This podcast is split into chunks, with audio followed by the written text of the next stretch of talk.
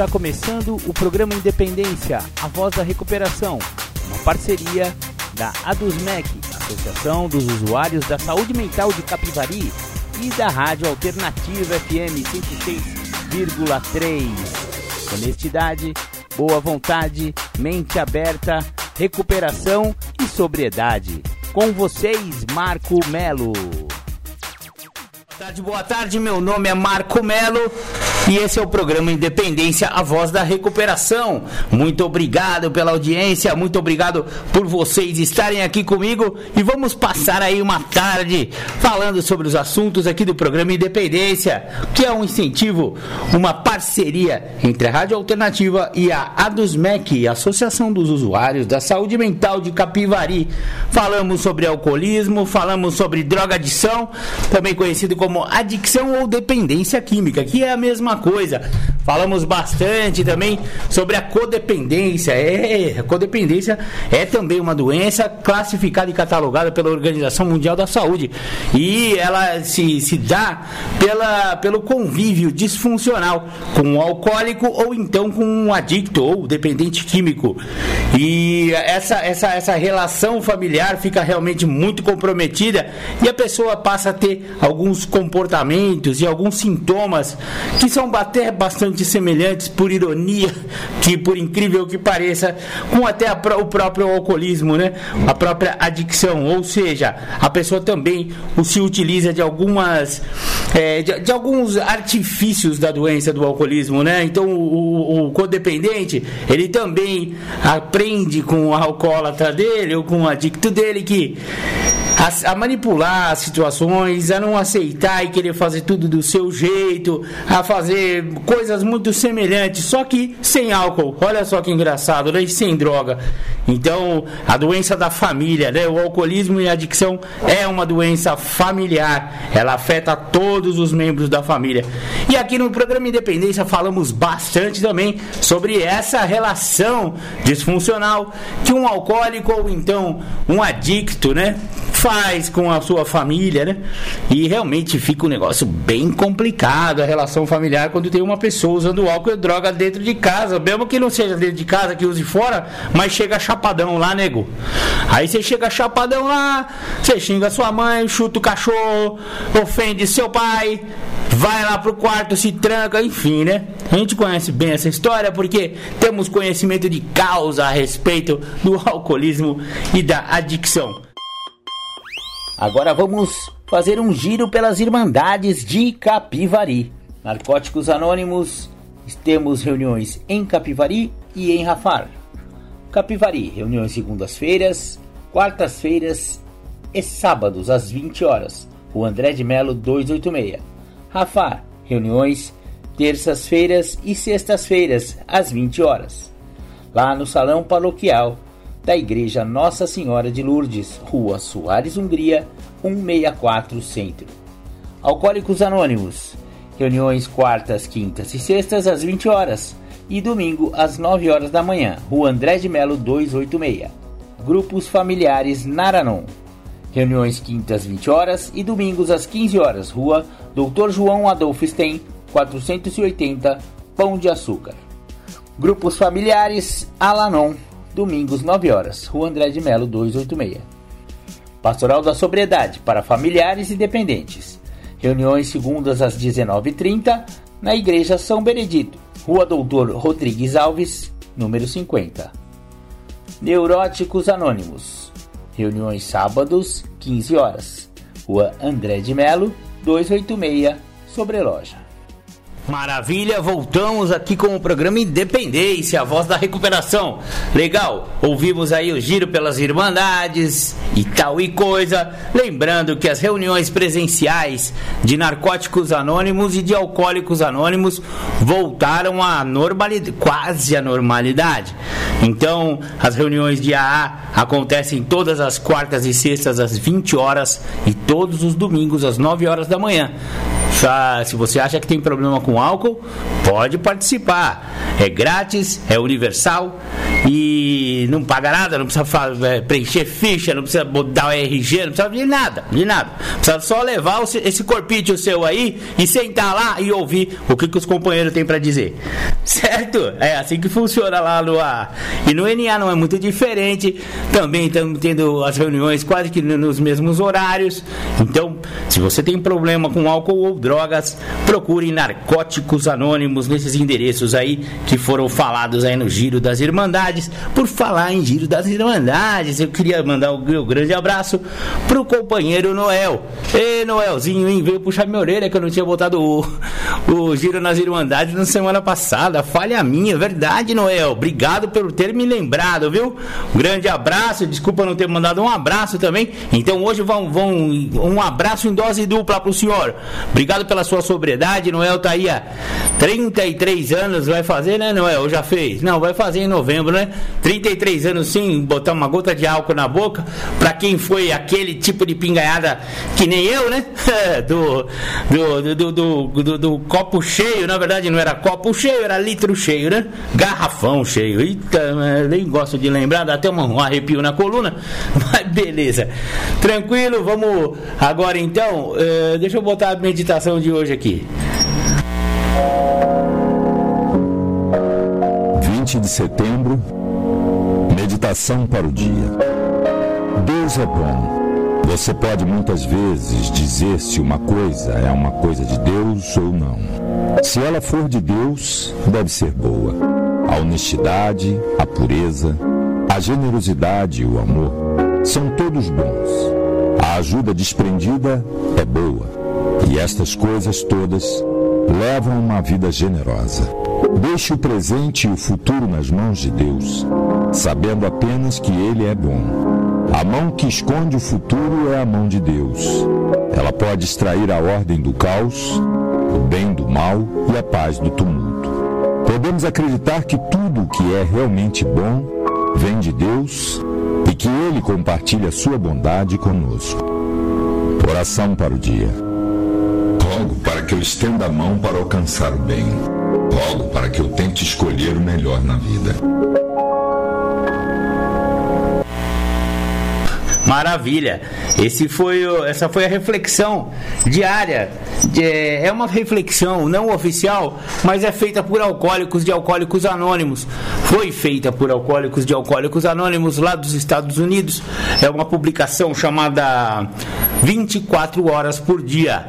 Ela aqui no Brasil ela tem uma, uma, uma editora que eu não lembro o nome que é a responsável por essa publicação, mas ela foi feita por AAS e essa é a segunda parte da meditação. Vem sempre um texto falando sobre alcoolismo e a segunda parte é um texto espiritual que essa, essa publicação eu acho que é associada a algum tipo de, de denominação religiosa lá dos States. Bacana, legal. É... Livro Azul de Alcoólicos Anônimos, conhecido como Livro Grande. Também é, é o texto, né? O texto básico do, do, do AA, né?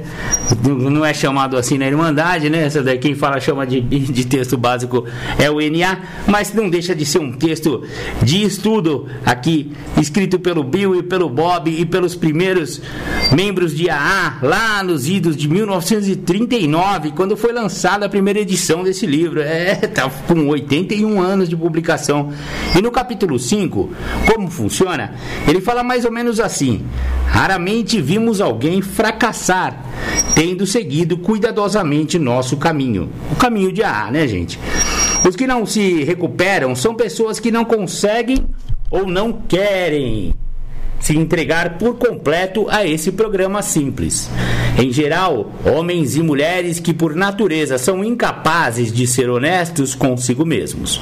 Existem pessoas assim. Não, não é sua culpa.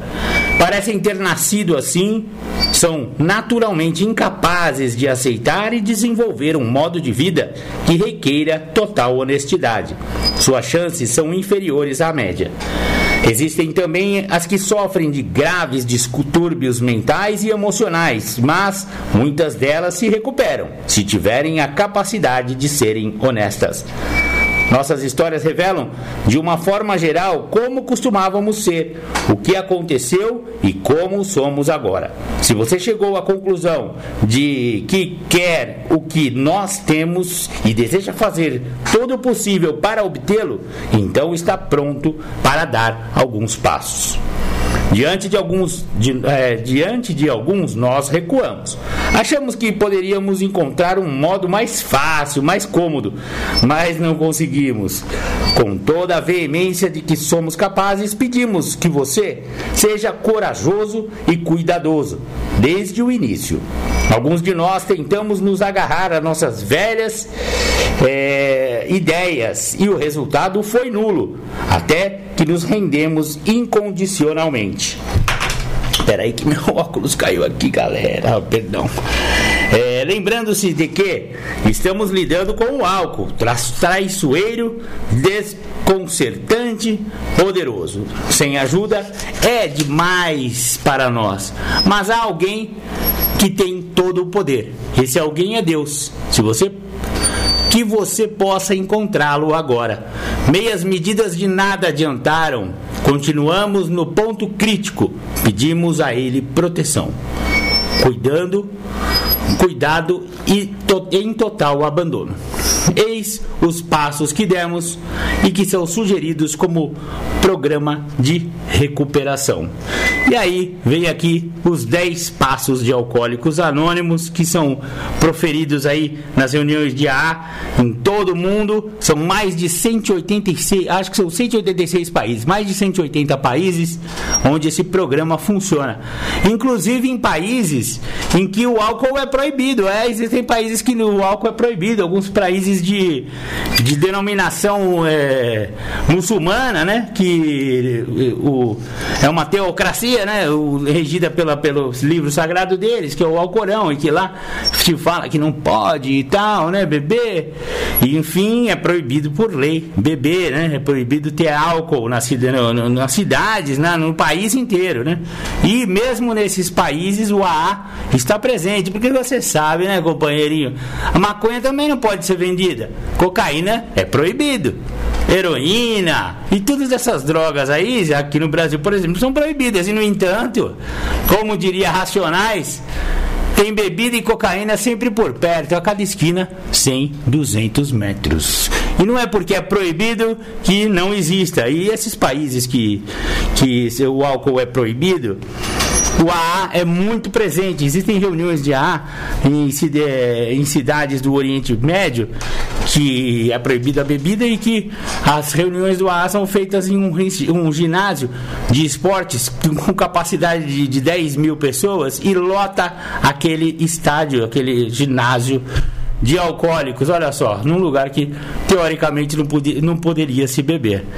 Então é muito sério o alcoolismo, ele acomete todas as pessoas. Tamo junto, obrigado, viu?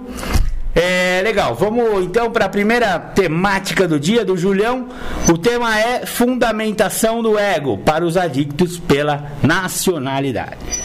Bom, nós vamos falar dentro de uma compreensão do ego é importante que fique para o dependente químico e para o alcoólico muito claro que a fundamentação do ego se dá muito também pelas nacionalidades, né? Nós temos egos muçulmano, nós temos o ego italiano, nós temos o ego brasileiro, nós temos o ego japonês. Por que isso? Porque é importante entender que uma criança ela nasce sem o ego. Ela nasce sem conhecimento, ela nasce sem mundo, ela nasce sem consciência. E, e dentro dos parâmetros e da nacionalidade dela, vai fundamentar o ego. Então ela vai pegar e vai partir a ter uma tomada de consciência a partir do outro, tá? E muito disso acontece a partir dos cinco sentidos. Então nós entendemos que dependente químico e alcoólatra, ele, funda muito, ele fundamenta muito a construção da identidade dele, do próprio ego, através do outro. E isso é extremamente nocivo, porque dentro da trajetória e da construção do maluco, foi assim que o ego do maluco é formado. Então, ele, uma criança sem conhecimento, sem mundo, sem consciência, mas só num corpo nem adulto, ele vai fundamentando as ideias dele através do outro. Então, eu estou num local onde eu escuto a música do Tim Maia, que me traz uma ideia do vale tudo, e eu fundamento o ego do cara que pode tudo. Eu escuto uma música do Cazuza que diz lá, é, usar o químico, né? Os meus melhores heróis morreram de overdose. Determinadas frases onde eu vou fundamentando a identidade e dentro desse fundamento da minha identidade eu vou formando o nascimento do ego daquilo que eu acredito. E se eu não tenho esse entendimento, vai ficando muito difícil para mim compreender que o ego ele parte do mundo externo. Então, muito das situações que eu vivi para entrar em recuperação me impediram a entrar em recuperação, porque a fundamentação era de situações externas à minha pessoa. Então, quando eu chego num centro de tratamento, eu já chego trazendo uma construção de um ególatra que traz dentro desta fundamentação do ego, uma situação do mundo externo, onde eu sofro do medo egocêntrico. E o medo egocêntrico, ele se dá, como fala na literatura do guia, que eu acho assim fantástico, que ele define em poucas palavras, através do guia de 12 passos de Narcóticos Anônimos, que é uma literatura de aprofundamento, justamente o processo da egocentricidade, quando fala na, na literatura. Se pudéssemos olhar para a doença da adicção sem os seus sintomas primários, isto é, separado do uso de álcool ou de outras drogas ou de outros comportamentos compulsivos, e sem suas características mais óbvias, encontraríamos então um pântano de um medo egocêntrico, pois eu tenho um medo profundo de vir a me ferir. Então, imaginem que esta criança sendo criada, construída, aonde ela nasce sem a interpretação da própria identidade, ela nasce sem conhecimento de quem ela é, ela nasce sem uma, uma ideia do mundo onde ela se encontra, ela nasce sem uma consciência. Como é que essa criança é formada? A partir da tomada de consciência que ela enxerga no outro. Então, se eu estou dentro de um centro de tratamento e começo a tomar como partido, como tomada de consciência, o que o outro está expressando e mostrando, eu vou fundamentando a minha identidade. E quando eu vou fundamentando a minha identidade, é como o muçulmano. Ele nasce sem parâmetros, sem conhecimento, sem o mundo, sem a consciência, e aí ele toma como consciência o parâmetro do outro. O que, que o outro mostra para ele? Você tem que se entregar para lá, colocar uma bomba no corpo e matar um monte de gente. Ou então você nasce na favela e você tem que entender que a sociedade são aqueles que não nasceram na favela, estão na pista, dentro dos seus apartamentos de luxo, e já que você nasceu aqui na favela, você vai tomar como parâmetro, como conhecimento, como mundo, como identidade, roubar quem mora na pista. E é assim que vai fundamentando o ego. Então eu, de pequeno, enxergo no meu irmão o meu Ayrton Senna, e o meu Ayrton Senna, ele usava maconha, e uma vez eu vi ele fumando maconha, eu tinha 11 anos de idade, e aí ele falou assim para mim, o dia que você quiser fumar, você abre aquela gaveta lá e fuma. Até aquele dia, eu era esta criança que nasceu sem a identidade dela, e dentro desse nascer sem conhecimento, sem ter um mundo próprio, sem consciência, eu tinha aquilo que era me dado de uma forma pela tomada de consciência do outro, né? Um mundo externo. Era me dada a ideia que eu era o inhonho da escola, o gorducho, o bolofa, o cara que não conseguia jogar bola, nem participar, o cara que não conseguia existir naquele meio. Então eu automaticamente entendo, dentro da minha compreensão do mundo que eu estou vivendo, do que eu estou me conhecendo, da consciência que eu tenho, que eu sou o cara que não sirvo para jogar bola, eu sou um gorducho, ninguém quer ficar comigo, ninguém gosta de mim. E isso envolve minha mãe, meu pai, meus irmãos, isso envolve tudo e todos que estão à minha volta.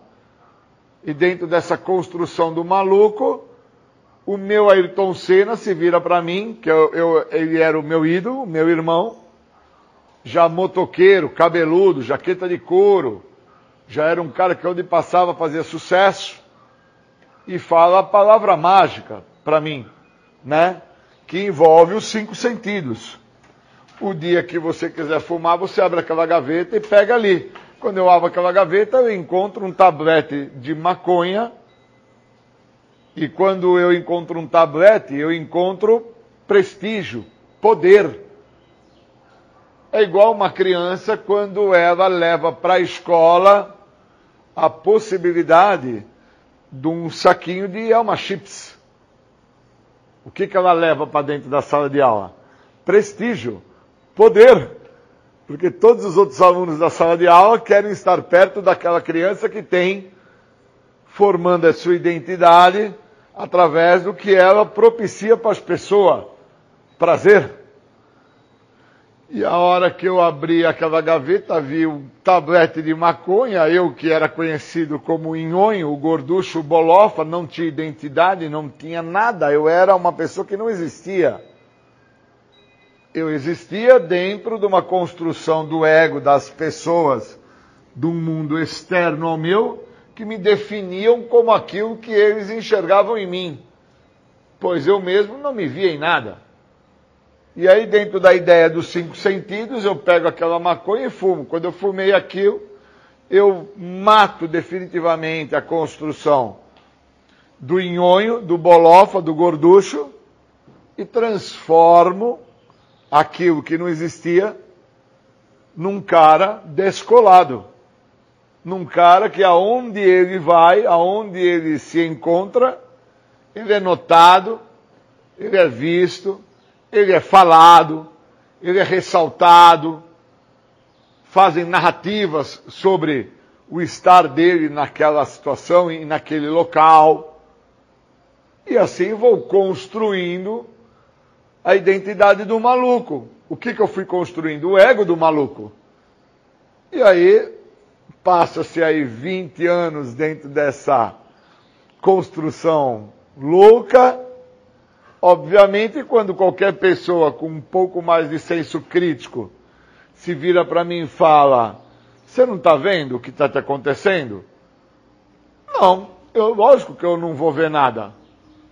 Por causa que, dentro do tempo que se passou de construção deste maluco, esse maluco se embasou se fortaleceu, se construiu dentro de um ego doente, através de uma tomada de consciência que ele teve pelo outro. Então, quem foram esses outros? Foram meus heróis que morreram todos de overdose. Tim Maia, Cazuza, Raul Seixas, Renato Russo, pessoal do, do Sex Pistol, toda essa, essa galera, Ramones, toda essa galera que eu entendia como meus super-heróis, morreram todos. Não sobrou nenhum. Então essa minha construção de tomada de consciência pelo ego em relação à construção do outro, me mostra que realmente eu sou uma pessoa desprovida desse entendimento que a literatura de passo me trouxe. E daí eu entendo da onde que eu construo esse medo egocêntrico. a egocentricidade de me libertar do medo, do medo disso que eu me tornei. Pois aí eu fico numa condição onde o medo me paralisa em relação a fazer o novo. O medo me paralisa. Não consigo dar um passo. Medo paralisante. Não consigo adotar o novo. Fico vivendo dentro dessa elaboração dessa criança aí que nasceu sem o ego. Então, se eu tivesse nascido como um muçulmano, eu era um apto candidato a explodir bomba. Se eu nasço, se eu viesse a ter nascido nos sertões, eu era o apto candidato, dentro da construção dessa narrativa que eu estou trazendo, a ser um daqueles lá de chapeuzinho de couro, com a enxada nas costas, cavando na terra árida ali, sem um pingo de chuva, achando que eu vou plantar e vai nascer. O local, o ambiente, fundamenta. Tem uma parte da literatura de Passos que deixa claro que é impossível incutir uma ideia nova, um trabalho novo, um conteúdo novo numa mente vazia. Então eu posso entender que seria muito difícil fazer uma tomada de consciência nova numa pessoa que, por ter nascido sem uma construção do ego, sem um conhecimento, ter nascido sem uma elaboração de consciência sobre o mundo que ele veio a fazer parte, seria muito difícil, né? Inserir uma ideia nova? Sim, seria. Então, o que é que me foi inserido? Foi me inserido pelo meu irmão dentro de uma relação aonde eu via no meu irmão o ídolo, um cara maravilhoso, foi me, foi me inserido algo que através dos cinco sentidos, porque foi assim que eu me vi, a partir do momento que eu fiz uso da substância, né, eu passo a entender um pouco mais sobre o paladar, sobre o olfato, sobre a visão, sobre a audição, sobre o tato. Eu passo a entender um pouco mais. Então, quando eu passo a entender um pouco mais sobre isso, eu começo a ter um pouco mais de conhecimento, um pouco mais de consciência, um pouco mais de algumas coisas que vão acabar por fazer toda uma diferença nessa trajetória do maluco. Porque o maluco, quando chega ao tal estado de desespero, que também é uma outra narrativa que fala na nossa literatura de Doze Passos, onde o maluco teve que chegar num tal estado de desespero para somente aí ele ficar pronto para entrar em recuperação. Por isso que diz na nossa literatura que algumas coisas vão nos afastar do caminho da recuperação, como propriedade, prestígio, dinheiro, são fatores que vão nos tirar da proposta da recuperação. Porque a ideia é recuperar uma ação. Qual ação? Uma ação perdida. No caso da minha pessoa, que estou fazendo essa narrativa sobre quem eu sou, da onde eu vim, onde eu cheguei e aonde que eu almejava chegar, será que eu iria chegar? No meu caso, dentro dessa minha narrativa, obviamente eu não iria chegar a local algum. Eu só cheguei quando eu entendi o que a literatura quis dizer, né? O cara tem que chegar a um tal estado de desespero para entender que agora ele ficou pronto para usar o que o programa tem a oferecer. E eu tive que chegar a um tal estado de desespero. Cheguei ao estado da loucura, cheguei ao estado da obsessão, da compulsão, do desespero emocional, cheguei ao estado de causar danos irreversíveis para situações da minha existência, que são perdas que não vão é, ter como fazer reparações, perda da minha mãe, perda do meu irmão, amigos que eu me envolvi muito próximo, que chegaram ao óbito, Então o programa, ele traz de uma forma muito prática para que eu entenda a, é a compreensão do ego, né? Programa ele esclarece.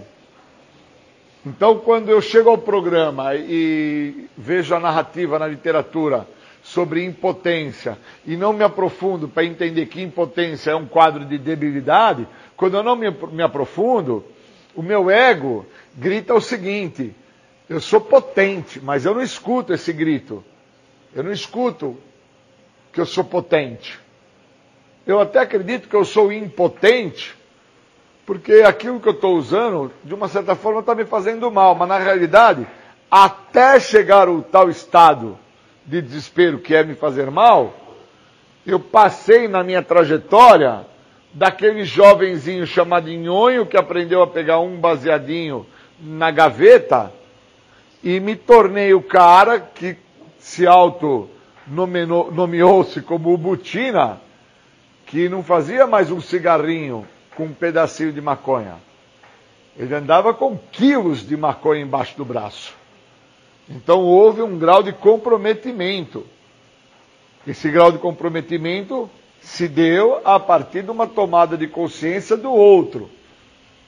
Então eu trago para este jovem que tinha como nome o Inhonho, a nomenclatura do Butina, e o Butina, através do outro, traz para si uma outra nomenclatura, que é o fudidão, o traficante, o bandido, o fera, e vai fundamentando o ego desse cara através do mundo externo que ele está vivendo. E esse mundo que ele está vivendo vai comprometendo ele cada vez mais.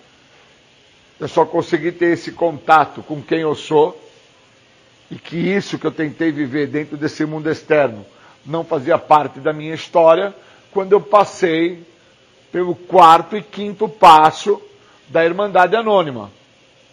Enquanto eu não entendi quem eu era, entre o médico e o monstro, quarto passo. Enquanto eu não tive o retorno sobre o que eu acreditava ser o médico e o que, eu acreditava ser o monstro da drogadição, que foi no quinto passo, eu não entendi que quarto passo é uma coisa e quinto passo não é confessionário. Fazer quinto passo não é fazer confissão de ir na igreja. Fazer quinto passo é quando eu me aprofundo e consigo ter o discernimento de quem eu fui com o químico e quem eu fui também sem o químico. E aí eu entendo esta narrativa sobre o medo egocêntrico, que fala que se eu pudesse ter olhado a doença da adicção, porque eu sou adicto da doença da adicção, eu não sou adicto por causa que eu usei droga. Se eu pudesse ter olhado a doença da adicção sem os seus sintomas primários, que já era quando pequeno, que eu era um inhonho, eu já era obsessivo e compulsivo por doce, bala, bolacha, chiclete, chocolate. Eu já tinha comprometimentos. Eu já trazia com o Júlio um transtorno.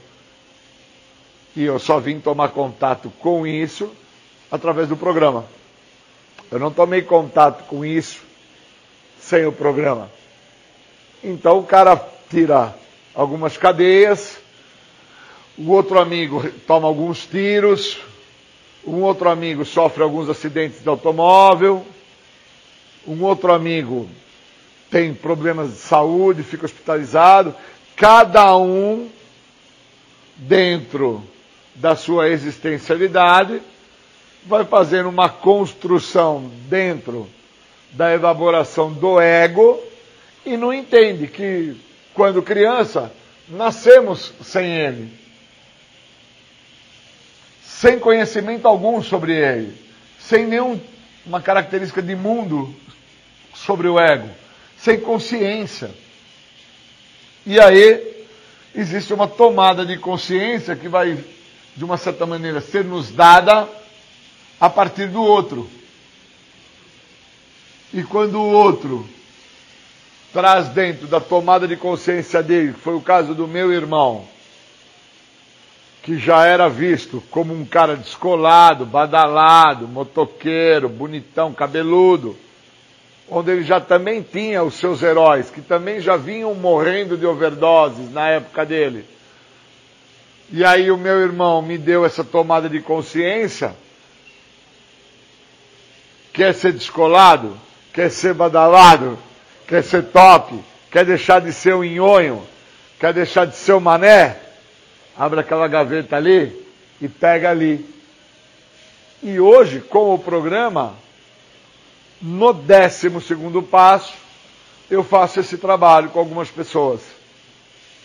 Após ter vivenciado os benefícios desse programa em todas as áreas da minha vida, eu consigo levar para algumas pessoas o resultado desse programa. Então, eu consigo fazer o processo de uma elaboração para uma tomada de consciência através do outro, nesse momento o outro é esse que nasceu em recuperação, que está aqui narrando, está aqui se mostrando, para que o outro possa, então, vir a desfrutar do benefício do programa, que é um só, a libertação da doença da adicção.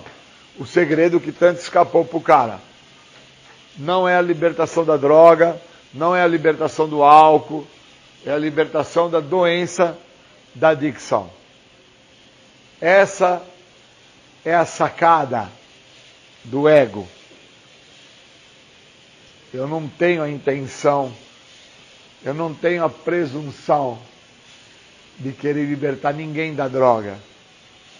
Eu preciso fazer a pessoa entender que ele é portador de uma doença.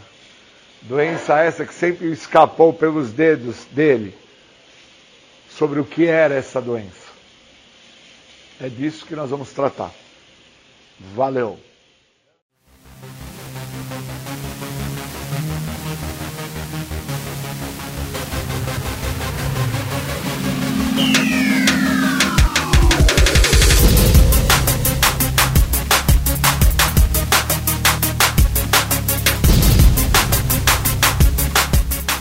Você está ouvindo o programa Independência, a voz da recuperação.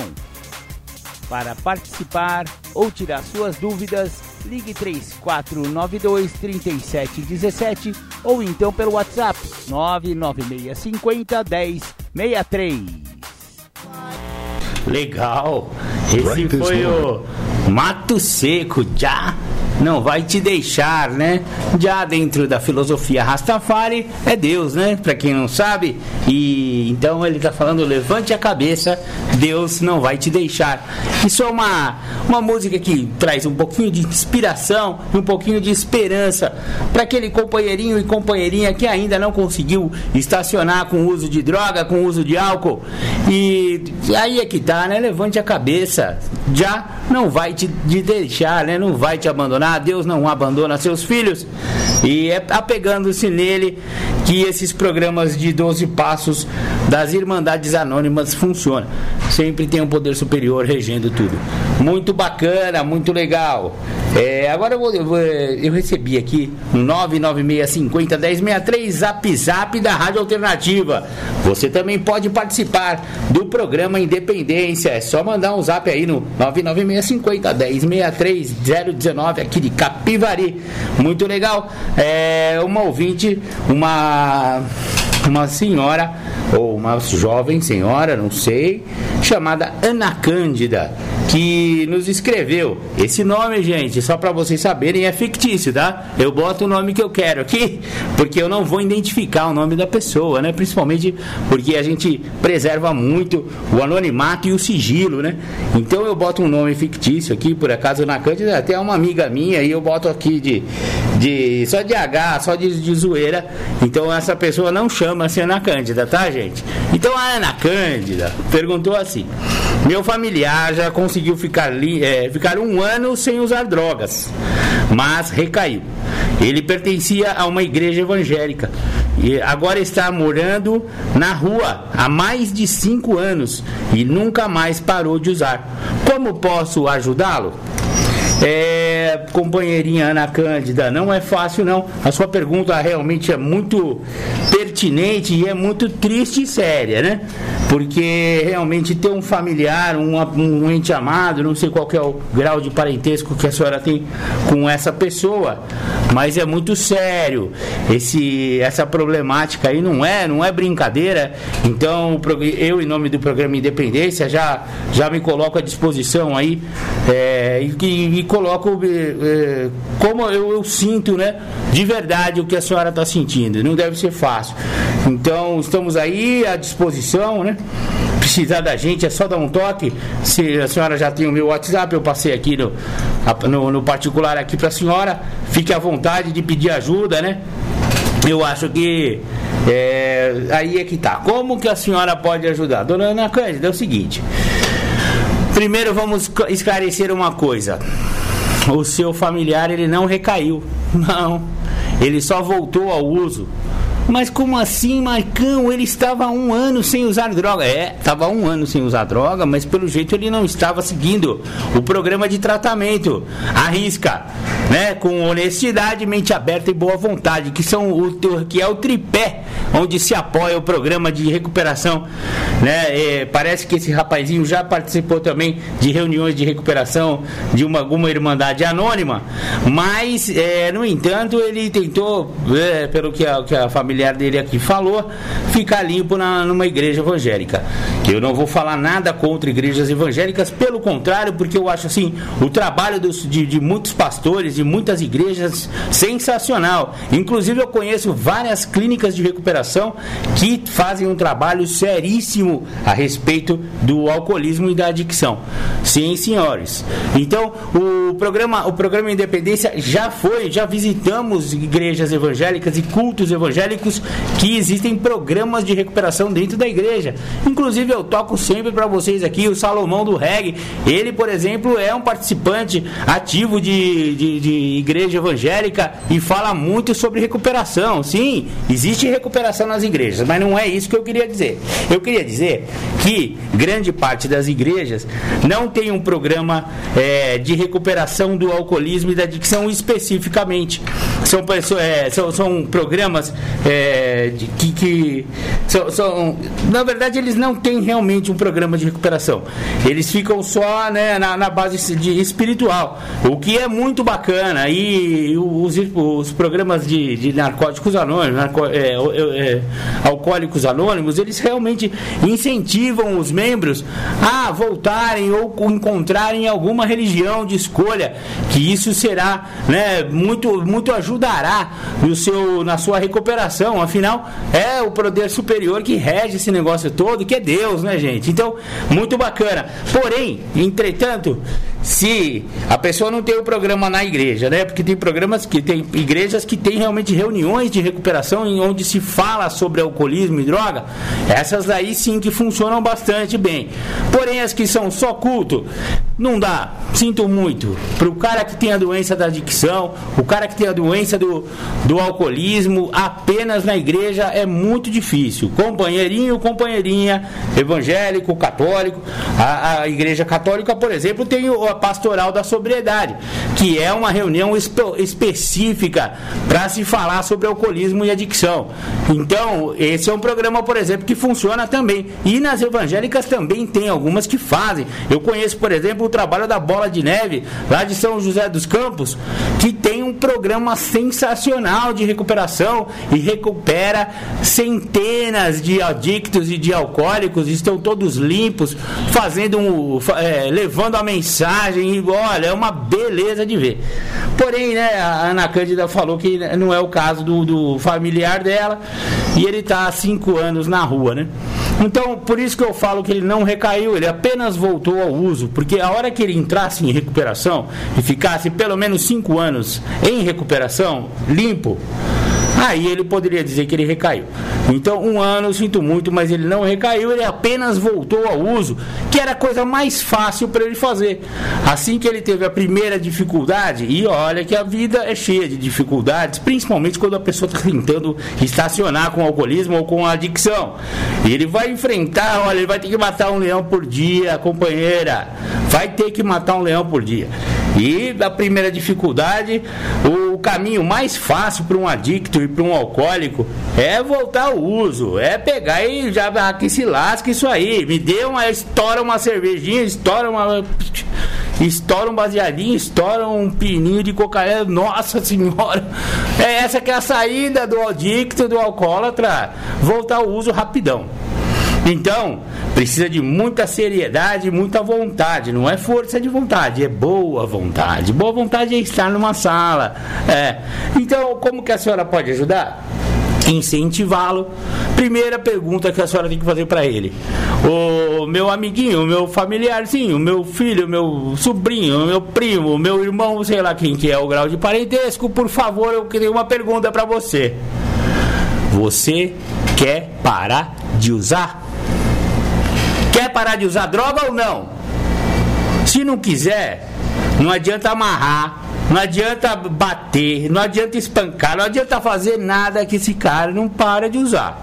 Agora, feita a primeira pergunta, você quer parar de usar? E o cara responder de coração, eu quero parar de usar. Pronto aí vai começar um processo que pode ser que dê certo, mas que vai ser muito difícil. É um processo que vai ser muito trabalhoso. Simples, porém trabalhoso. Simples por quê, Marcão? Simples porque basta você ir nas reuniões e continuar indo nas reuniões. Para quando? Para sempre. É só por hoje? É só por hoje. É só por hoje que ele vai, vai ficar limpo, mas ele vai continuar voltando na reunião um dia após o outro, até vai saber quando, se Deus quiser, para o resto da vida. Que daí ele não usa mais. Então, a gente não fala que é para sempre, porque o cara fala, pelo amor de Deus, para sempre não dá, eu não consigo segurar para sempre. É ótimo, eu também não. Eu também não gosto de para sempre. Mas eu posso falar só por hoje. Mas eu vou continuar voltando. Essa que, é a, essa que é a sacada. Tem que levar ele numa sala, tem que incentivá-lo a ir a uma sala de narcóticos anônimos. Ele é adicto, pelo que eu entendi, né? Ele usa droga, então é mais indicado uma sala de, alcoól, é, de narcóticos anônimos. Mas o A também ajuda. Tem muitos alcoólicos cruzados que eles falam, né? Que eles beberam e também usaram droga. E que também funciona, né? Vai que onde ele se identificar melhor. E claro, por que não voltar para a igreja? Claro que ele vai ter que voltar para a igreja uma hora. Porque eu tenho certeza que morando na rua ele não está frequentando igreja, né? Não está frequentando nada. Está frequentando a biqueira, né? Frequentando o cachimbo, o pininho. E, pelo amor de Deus, hein, dona Ana Carla? E agora, o que, que a senhora pode fazer? Depois de perguntar isso, eu sugiro para a senhora conhecer Alanon ou Naranon. No caso do seu, do seu familiar que é adicto, o mais indicado seria o Naranon. Naranon é uma irmandade de homens e mulheres que são familiares, que sofrem com a adicção de um familiar, de um ente querido ou de um amigo. Ponto. Porra, Marcão, mas fala pelo amor de Deus, não fui eu que fui usar droga, é o rapaz que tá na rua, não sou eu.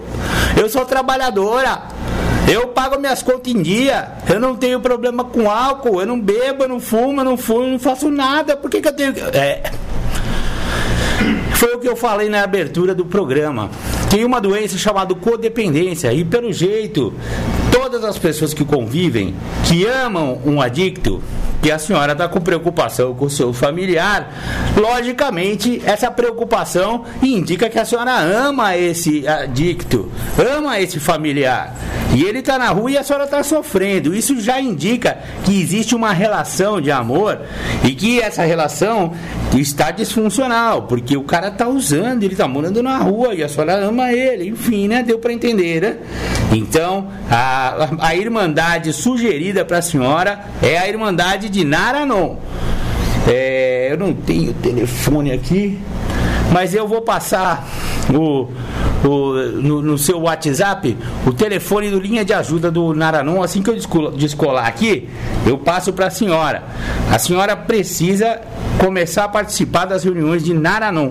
Lá a senhora vai encontrar outras como a senhora, que são familiares, amigas e, de um adicto e que também encontraram a saída, encontraram a sua própria recuperação, porque a senhora tem que cuidar de si também. Às vezes, meu, o familiar faz tanta palhaçada, a gente conhece bem aqui é o uso de álcool e droga. As palhaçadas que nego faz sob efeito do álcool e droga deixa a família de cabelo em pé. Eu posso falar por mim porque a minha família ficou de cabelo em pé com meu uso, com minha, minhas cachaçadas, dirigir embriagado, bater carro, capotar carro, brigar com não sei quem, arrumar confusão na rua, chegar toda lascada. Nossa!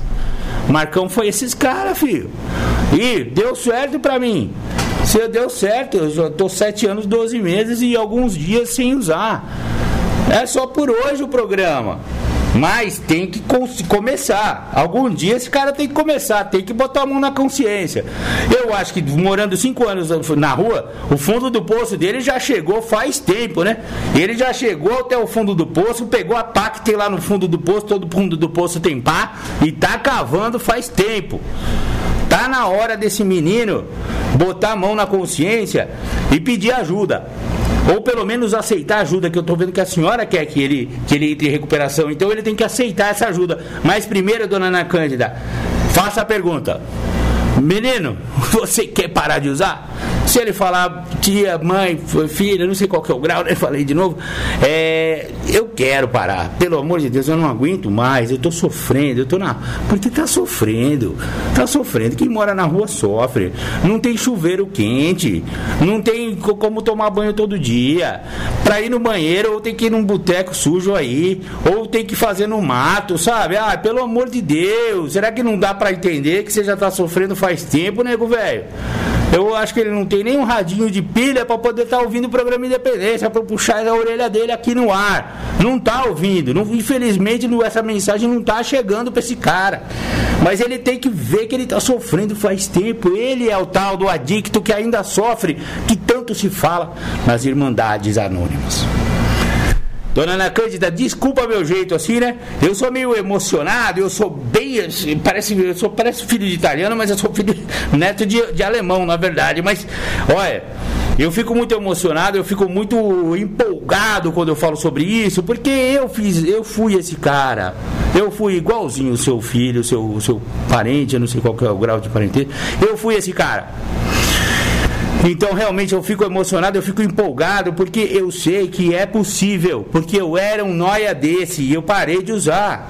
Dá para parar de usar, só que tem que ter mente aberta, honestidade e boa vontade.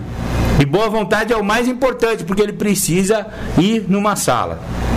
Então, é, linha de ajuda de, de alcoólicos anônimos é a única que eu sei de cor, 99461 1839. Pede para ele ligar se não, é, procurar uma sala de A, NA, tá tudo aí na cidade, funciona, tá ok? Obrigado, desculpa aí, tamo junto. Maravilha, vou botar então uma, uma, uma aquela do The Flanders em homenagem aos cachaceiros. Vambora, a marmita.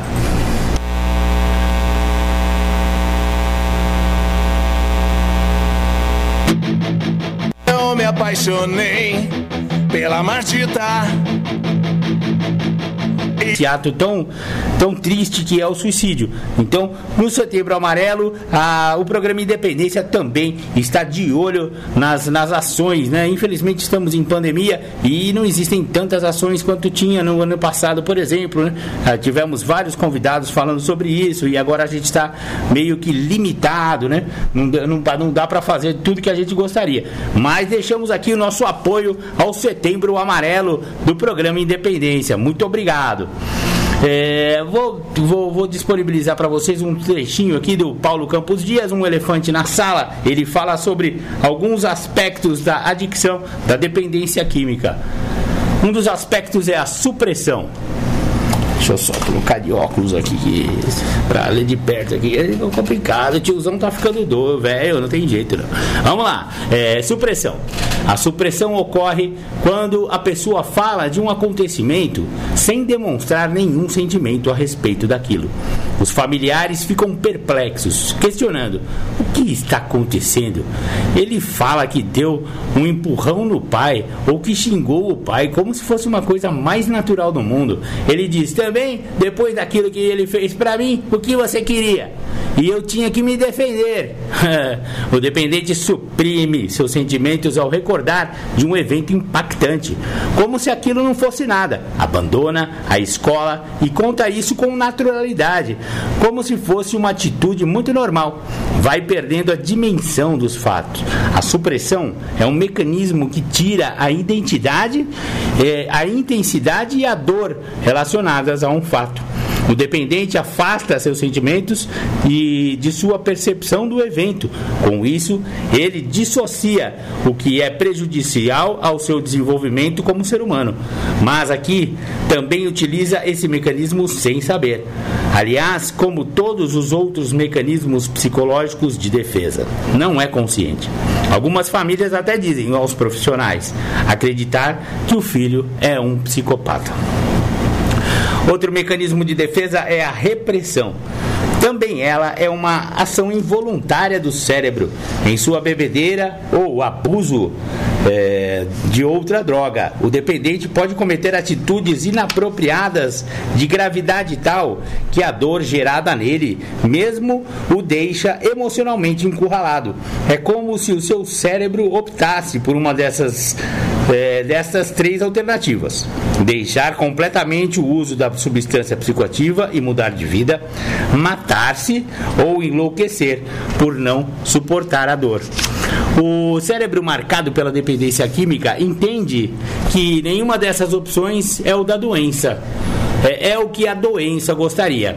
A partir de certo momento, e como se a doença ganhasse vida própria, ela tem ela tem seu ciclo de morbidade, que é previsível. Tem um caminhar independente da vontade do dependente químico. Também, nessa fase, disse que a dependência química é quando o cérebro resolve que vai beber ou usar outras drogas, sem consultar a vontade do dependente químico. Então, se o cérebro resolve que nenhuma dessas três opções é o que ele deverá tomar, o que ele faz então? Ele, o cérebro, esconde o fato, reprime-o e no dia seguinte o dependente químico acorda e não se recorda do que fez.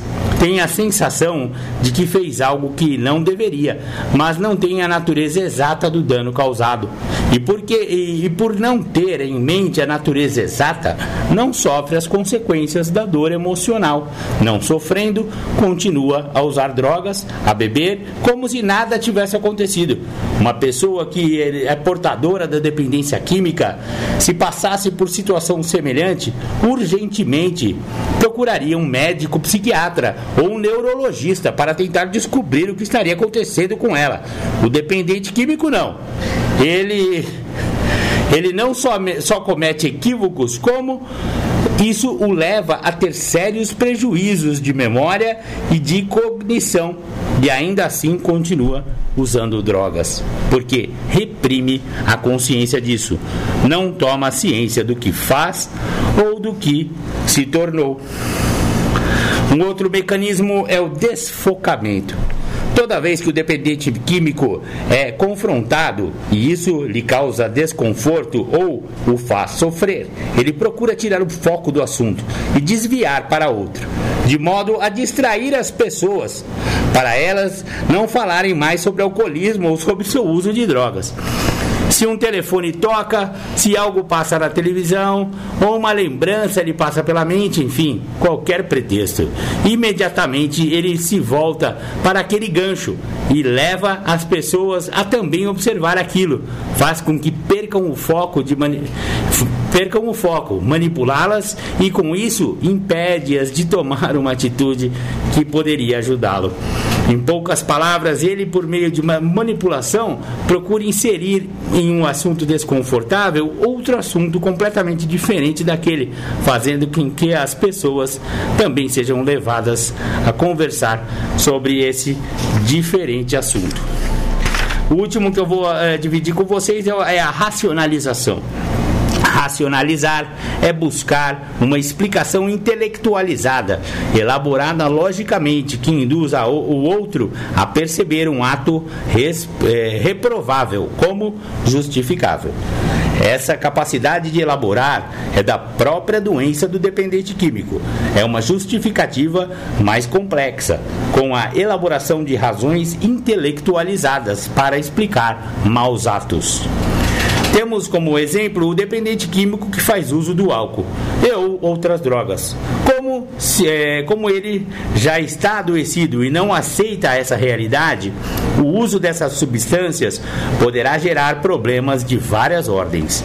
Esses problemas são fontes de conflitos internos que geram angústias. Essas angústias, que nada mais são do que dores emocionais, funcionam como uma alavanca para implementar mudanças na vida por meio da motivação para resolução do problema. O dependente químico é incapaz de resolver problemas de forma imediata pois essa resolução passaria obrigatoriamente pela abstinência completa do uso dessas substâncias psicoativas. E isso o dependente químico ainda não quer fazer. É, gente, não é fácil não. Na verdade, eu tinha até uma pergunta aqui de um companheirinho que mandou um zap no 996501063, que é o Hélio. É, ele fala que ele é um alcoólatra, alcoólatra é, bebe há 20 anos e quando bebe não lembra o que fez. O que acontece comigo? É, Hélio, e providencial, hein? Por acaso eu abri o livro Um Elefante na Sala, do Instituto Independa, né? Selo Independa Família e Dependência Química, do Paulo Campos Dias. E por acaso, um dos mecanismos de defesa já respondeu a sua pergunta, companheiro. Na verdade, o seu, o seu problema é alcoolismo, viu, irmão?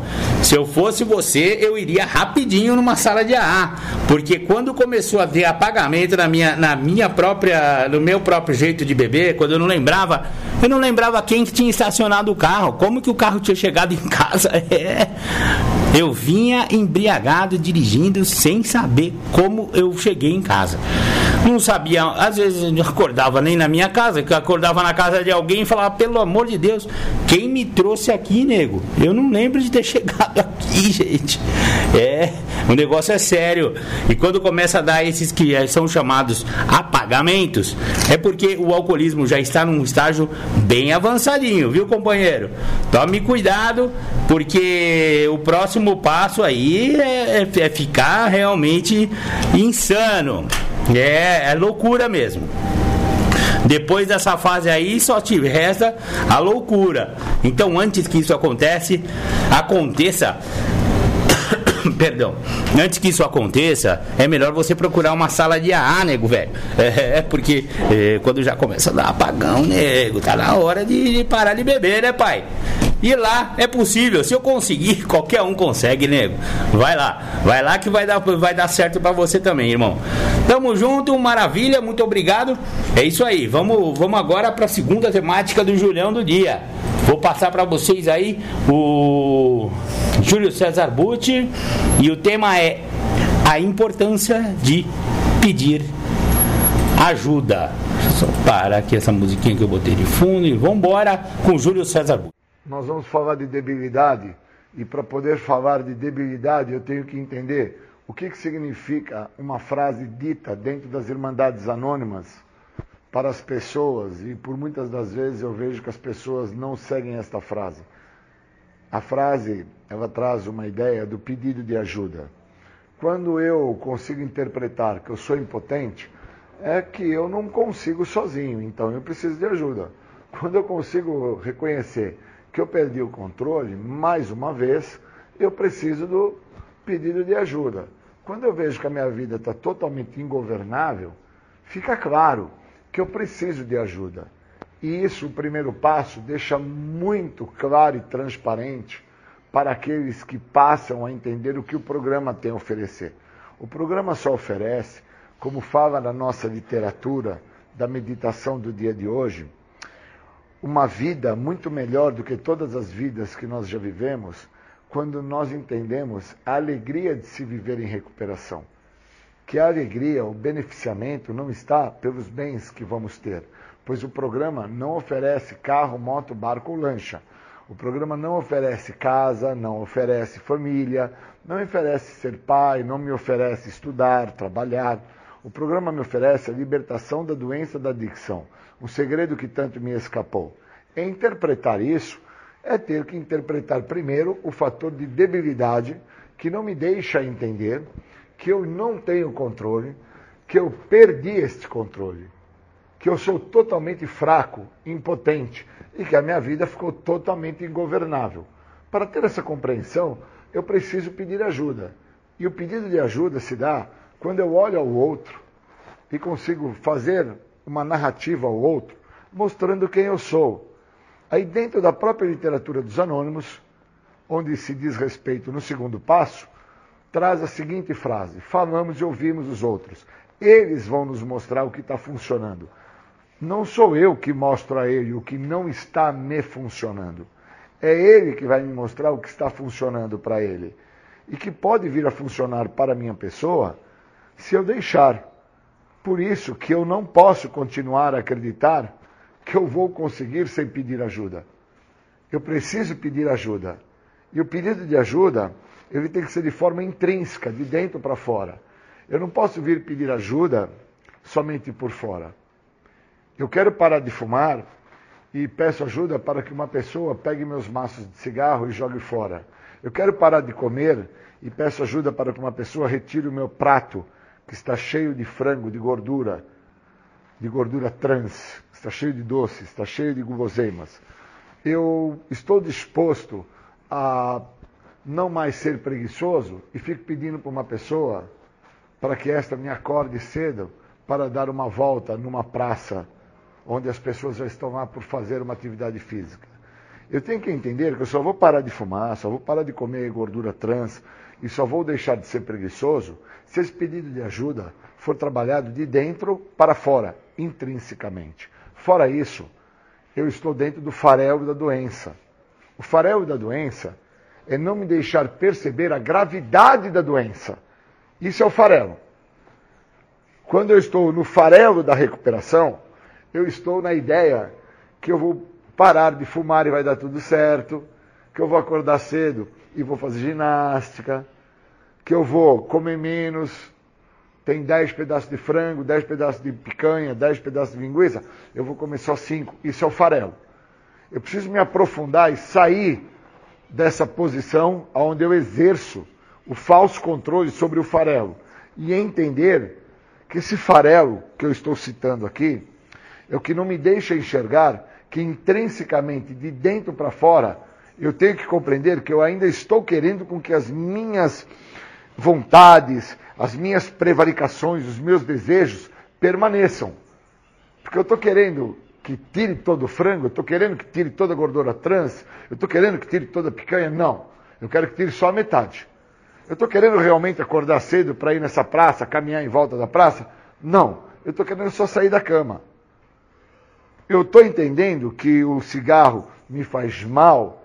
Não, porque eu estou acreditando que eu vou fumar dia sim, dia não. Então eu preciso entender que o pedido de ajuda tem que ser intrínseco, inteiro e irrestrito. Quando eu chego ao programa de recuperação, eu chego sem interpretar que eu já estou numa condição de necessidade de ajuda. Por isso que eu chego ao programa. Se eu não tivesse numa condição de necessidade de ajuda, eu não tinha chegado ao programa. Eu tinha perpetuado e me mantido na condição que eu me encontrava. Só que eu chego ao programa totalmente desprovido de quem eu sou, trazendo uma identidade que eu nem sei quem é. A identidade de uma pessoa que acredita que ela tem o controle sobre o uso de substâncias alteradoras de humor, alterador da minha maneira de pensar, da minha forma de agir, do meu jeito de ser. Então eu chego ao programa trazendo isso. Então eu preciso de ajuda para que, através da escuta que eu vou fazer do que o outro vai me falar, eu entenda quem é esse cara que chegou no programa. É um cara que chega com a prepotência, com a arrogância, com a soberba, é um cara que chega com suas manias, é um cara que chega moldado a um padrão de comportamento doentio que comprometeu ele em todas as áreas da vida dele.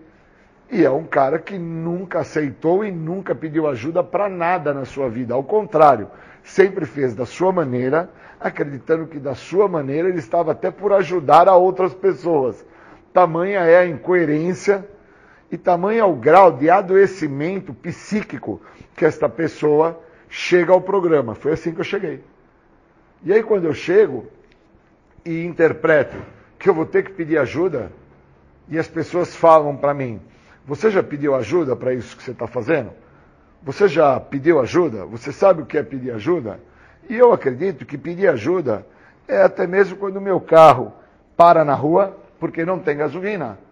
E eu peço para uma pessoa empurrar o carro. Eu tenho que entender que pedir ajuda é permitir com que o outro me explique que o dinheiro que eu tinha para pôr gasolina, eu direcionei esse dinheiro para as minhas vontades, para os meus desejos, acreditando que o carro ia até andar sem gasolina. E agora que eu me encontro num local onde me incomoda, pois eu estou sendo uma pessoa que estou atrapalhando a via pública, outros carros estão buzinando, pessoas estão xingando, então eu preciso tirar aquela situação que está atrapalhando as pessoas ali. Por isso que eu peço. Porque senão o carro permaneceria ali.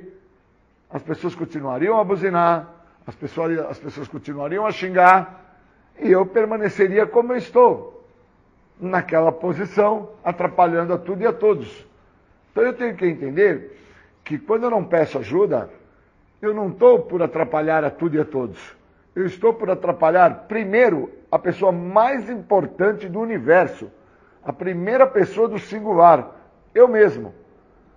E eu só vim entender isso com mais de 20 anos de recuperação. Que eu vim prejudicando a primeira pessoa do singular por inúmeros anos, por inúmeras situações, sequências de situações onde as mesmas se repetiam, por não pedir ajuda. Eu vivi dentro do processo do autoapadrinhamento, acreditando que o importante era não estar fazendo uso de álcool e de drogas, acreditando que por não estar fazendo uso de álcool e de drogas eu estava tendo alguns ganhos e não entendia que eu precisava pedir ajuda para compreender que o programa não é para ter ganhos. O programa é para reconhecer o que eu tenho que perder. E enquanto eu não reconheço o que eu tenho que perder, eu não tenho ganho nenhum.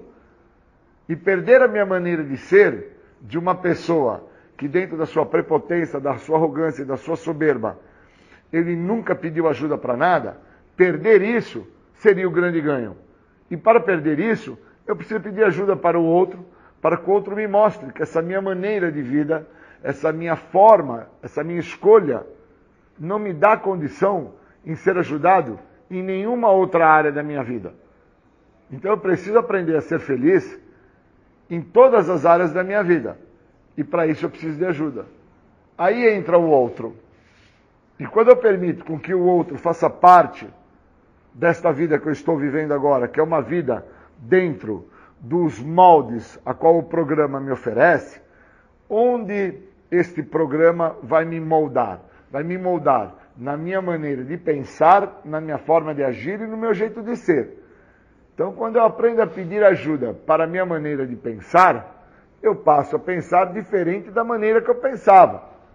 Quando eu aprendo a pedir ajuda para o meu jeito de ser, eu passo a ser uma pessoa diferente da forma que eu estava sendo.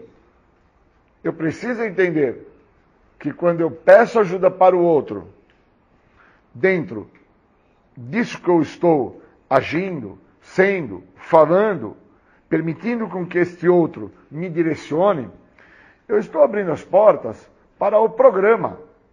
Abrir as portas para o programa é realmente reconhecer a minha total debilidade, a minha total impotência, a minha total perda de controle, a minha total vida ingovernável em todas as áreas da minha vida.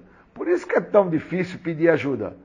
Porque pedir ajuda implica em não fazer a minha vontade, em não permitir com que esta vontade, que é intrínseca de dentro para fora, permaneça. Por isso que pedir ajuda tem que ser intrínseco, de dentro para fora. Senão, o que vai permanecer vai ser a minha vontade intrínseca de acreditar até mesmo que eu estou pedindo ajuda. Mas na verdade eu não sigo a ajuda. Na verdade eu não faço o que esta ajuda está me direcionando. No fundo, o que esta pessoa está me dando como ajuda, eu interpreto como julgamentalismo, eu interpreto como reserva, restrições, eu interpreto como o programa me oferece no primeiro passo. Dentro dos 11 sintomas que se oferece através da literatura dos anônimos, eu preciso interpretar, que eu preciso também pedir ajuda para interpretar o que, que são os 11 sintomas. Por que, que eu sofro da contra-transferência, desse meu desejo imaturo de ser feliz, acreditando que eu não preciso do outro, que eu não preciso da ajuda do outro, que sozinho eu vou obter sucesso? Sendo que a literatura já deixa clara que se existe uma forma errônea, uma forma nociva para não dar certo dentro do programa dos anônimos, é sozinho. Então eu preciso compreender que o pedido de ajuda, se ele não for trabalhado de dentro para fora, intrinsecamente, ele não vai funcionar. Eu só tive essa compreensão quando eu passei a deixar com que o outro me ajudasse. E esta permissão, ela está tendo que acontecer de dentro para fora, intrinsecamente. Isso mexe com todos os parâmetros de interpretação que eu trago. E são parâmetros que eu fui moldado durante inúmeros anos de minha adicção ativa. Aonde a minha desconfiança dos outros, a minha culpa, a minha vergonha, o meu desleixo, a minha degradação, sempre estiverem em primeiro plano.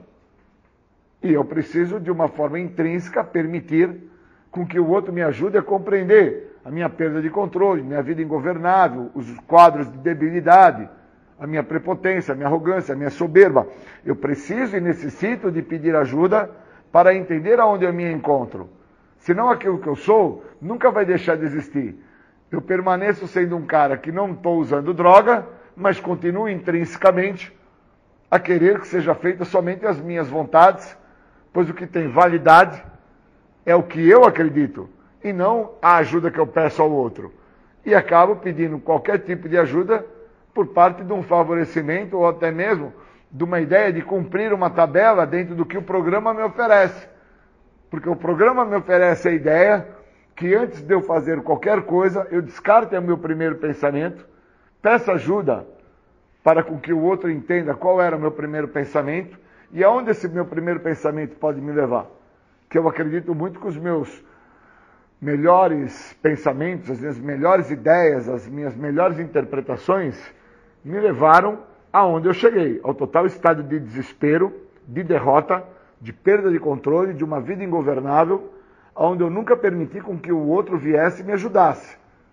Eu sempre acreditei que o outro estava fora dos parâmetros a quais eu estava por viver, estava por fazer com que funcionasse. Eu preciso, no mínimo, interpretar o que é pedir ajuda. Senão eu não consigo me recuperar. Senão eu fico achando que pedir ajuda é que quando o carro parou, me ajuda para empurrar. E pedir ajuda, muitas das vezes, é olhar para o outro e perguntar para ele, cara, eu só tenho 10 reais. Eu preciso comer, preciso pôr gasolina, preciso comprar um remédio. Que, que é importante? O que é prioridade? O que é necessidade? E pedir ajuda é isso. É permitir com que o outro me ajude a interpretar o que é importante, o que é necessidade, o que é prioridade. Se eu não peço ajuda para me manter em sobriedade, eu estou me mantendo em sobriedade através de qual molde? O molde que me levou a chegar ao programa sem entender que eu fazia da minha maneira e que agora eu ainda não estou por me drogar, porque eu estou dentro desse molde, fazendo da minha maneira, sem entender que esse molde mais à frente vai me causar problemas maiores? Então o pedido de ajuda está nisso. É quando eu permito com que o outro me mostre o que está funcionando para ele e o que pode vir a funcionar para mim, se eu permitir com que essa ajuda me seja dada através do que o outro tem para me orientar. Fora isso, eu estou fazendo da minha vontade, da minha maneira, acreditando até que eu estou pedindo ajuda. Mas eu não estou porque é de uma forma intrínseca o pedido de ajuda. Pedido de ajuda só funciona quando é de dentro para fora. E não quando o carro está parado na rua e as pessoas estão buzinando porque eu estou atrapalhando o trânsito. Obrigado, bons momentos.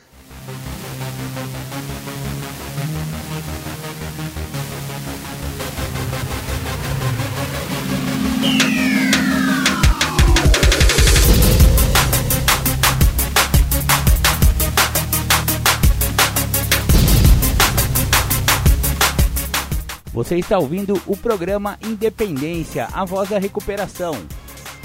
Para participar ou tirar suas dúvidas, ligue 3492 3717 ou então pelo WhatsApp 99650 1063. Legal, voltamos aqui com o programa Independência. Você ouviu aí o Julião, Júlio César Butti, falando sobre a importância de pedir ajuda. Muito importante isso mesmo, viu, Julião? Concordo com você. O pedido de ajuda é uma das ferramentas mais importantes do programa de Alcoólicos Anônimos e Narcóticos Anônimos. Se o cara não pede ajuda, é aquilo que eu falei lá é, em relação ao filho da, da dona Ana Cândida. É, porque se, se ele não não responder aquela pergunta, você quer parar de usar? Não adianta. E, e principalmente quando é, essa, essa, essa vontade parte do adicto, né? Do usuário de droga, que já não aguenta mais, aí ele pede essa ajuda, aí funciona, aí costuma funcionar. Claro que vai ter que trabalhar bastante em cima disso, porque mudar nunca é fácil, né? Mudar é sempre complicado. Dá trabalho mudar. É, pá, você acha. E ó, ninguém fica para de usar álcool e droga sem se, sem se modificar. Isso daí eu já vou falando logo de cara. Se não tiver uma profunda mudança de comportamento, não tem como parar de usar.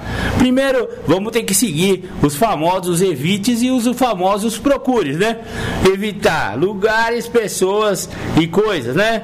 Então, lugares significa, oh, o cara tá parando de beber, ele não vai entrar no boteco, né? Ah, não, tô indo lá só para tomar um café. Ah, para, vai, não vai tomar café ali no boteco que você toma, tomava pinga, nego. Tá parando de beber, esquece de, de boteco. Esquece. Por um bom tempo você não vai entrar no boteco, não. Não pode, filho. Não pode porque ali é a sua perdição, nego. Não dá certo. Entrou no boteco, a primeira vez pode dar certo, na segunda, na terceira, na quarta, uma hora você vai beber, filho. Pelo amor de Deus, isso aí é um dos evites. Então, evitar lugares. Evitar pessoas, é. Ah, puta, mas os caras são mó amigo meu. Eu sinto muito. Agora não. Agora não dá para você continuar se relacionando com os pingaiada, nem com os usuários de droga, se você o seu problema é droga. Não dá mais para frequentar a mesma a mesma quebrada, nego.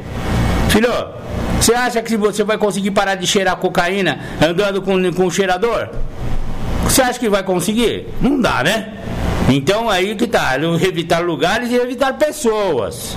E evitar circunstâncias, sabe? Evitar, evitar a, a, aquela, aquele, meu, aquele, aquela situação, sabe? Tem situações que faz você ir ao primeiro gole ou ir à primeira droga. Evitar esse tipo de situação, né? Se eu, por exemplo, estava é, acostumado a usar droga toda sexta-feira, porque eu saía do serviço, e aí eu passava no boteco, depois do boteco eu passava na biqueira, pegava um negocinho, depois eu pegava o carro, dava um ro... Mano, vamos quebrar esse ciclo. Se não quebrar o ciclo, não funciona, nego. Não dá certo. Então, é, parar de usar droga parece que é fácil, e é até simples, mas não é fácil. Uma coisa é ser simples, outra coisa é ser fácil. Fácil não é, mas é simples. Basta seguir o protocolinho lá. Meu, deu vontade de usar, em vez de você usar, liga pro seu padrinho. Não, ah, não tem o padrinho, nem, nem conheço A, então vá no A, vá no NA. Chegue lá, com humildade, senta na cadeira lá e ouça. Participa de algumas reuniões, sente a pegada. É muito gostoso ali, rapaz. É, você vai gostar. E aí você vai se identificar com alguém, alguém que você que, que foi muito simpático, que te acolheu, que te deu um abraço. Esse cara aí já está ali por alguns anos.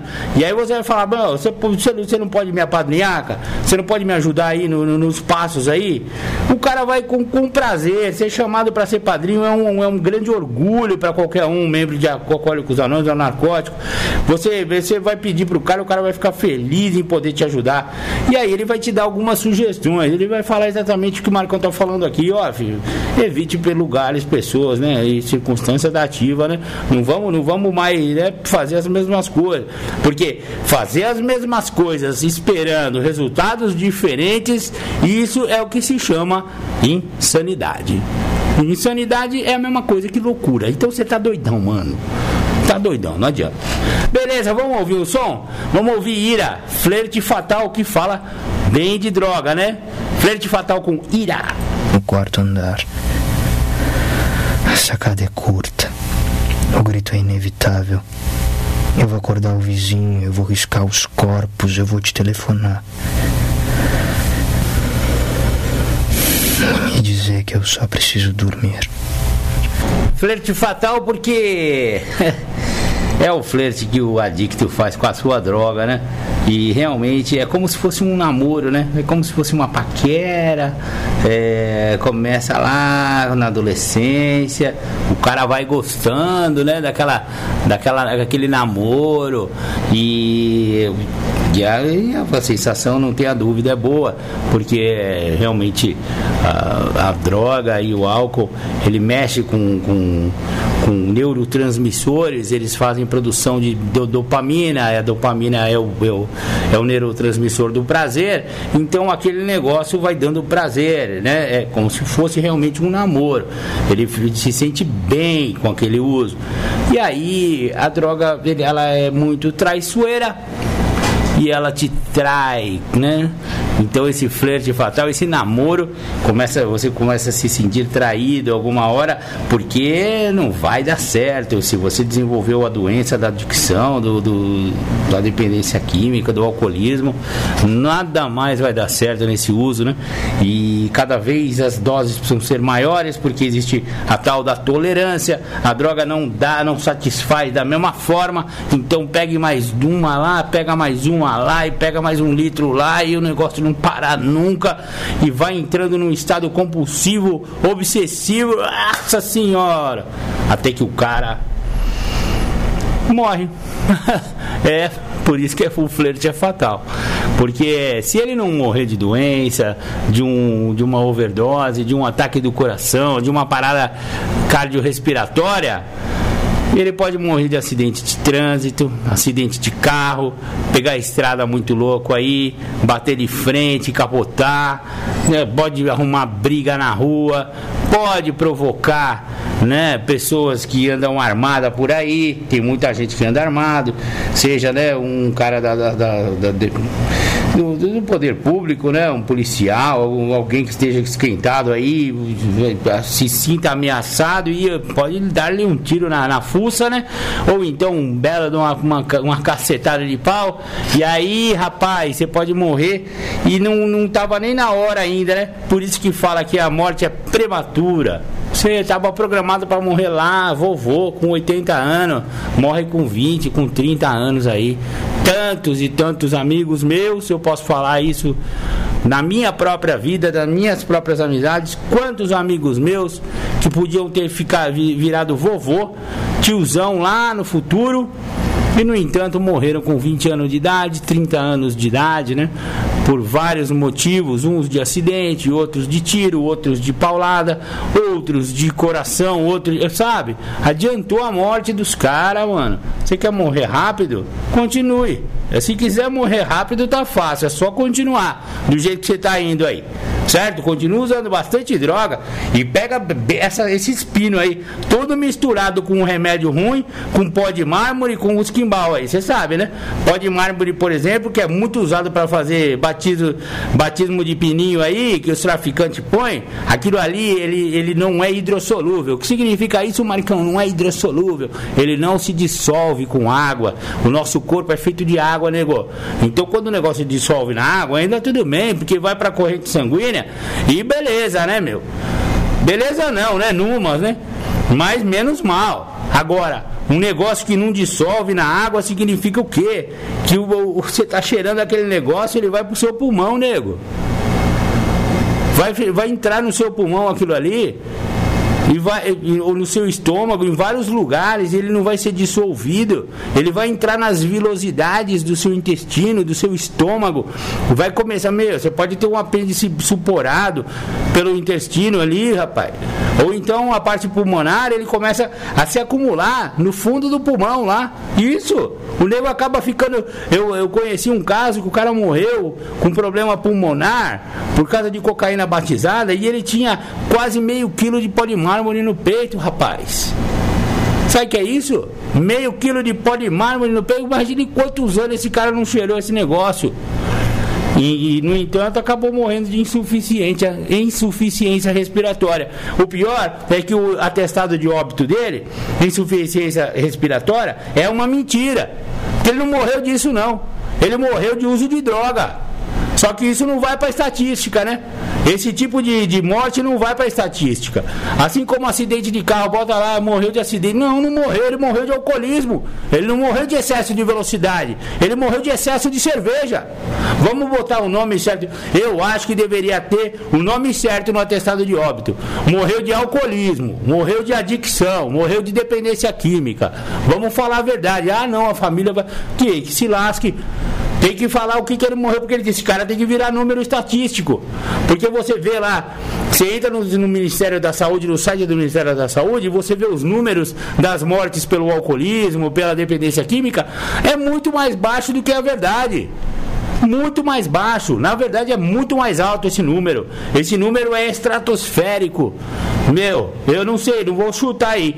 Mas, pelo menos, mais que o dobro mais que o triplo, talvez 10 vezes mais, não sei. Tá tudo mascarado, os números são todos mascarados justamente para não botar na conta do álcool, né? Por exemplo, o álcool é o que mais mata. O álcool mata mais do que todas as drogas ilícitas juntas. Acontece que o álcool paga muito imposto, né?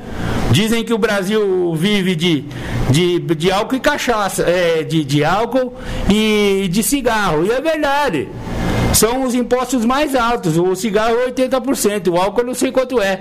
Eu sei que se cortar isso aí, o, o governo fale. Ou seja, né? Esses caras estão envolvidos com o governo, estão envolvidos com grandes empresas, são grandes conglomerados. Enfim, né? Você acha que vai dar, dar pra brigar com os caras desses? Difícil, né, nego?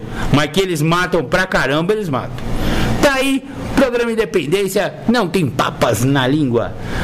Vamos ficando por aqui. Já deu o nosso horário. Que horas são agora, relógio? Faz favor. 15 horas e 1 minuto. 15 horas e 1 minuto. Então, o programa Independência vai ficando por aqui. Fiquem aí com as pedradas do rock and roll com o Tardes Sônicas aqui pela Alternativa FM 106,3. Fiquem com Deus. Muito obrigado. Desculpa alguma coisa. Tamo junto. Grande abraço e tchau, tchau.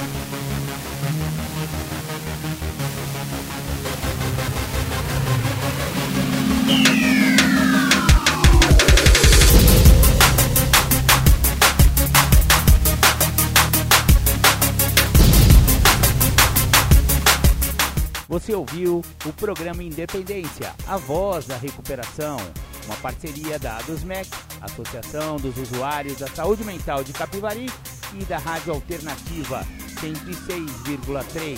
Até domingo que vem, com mais informações a respeito de dependência química e alcoolismo. Obrigado, até mais!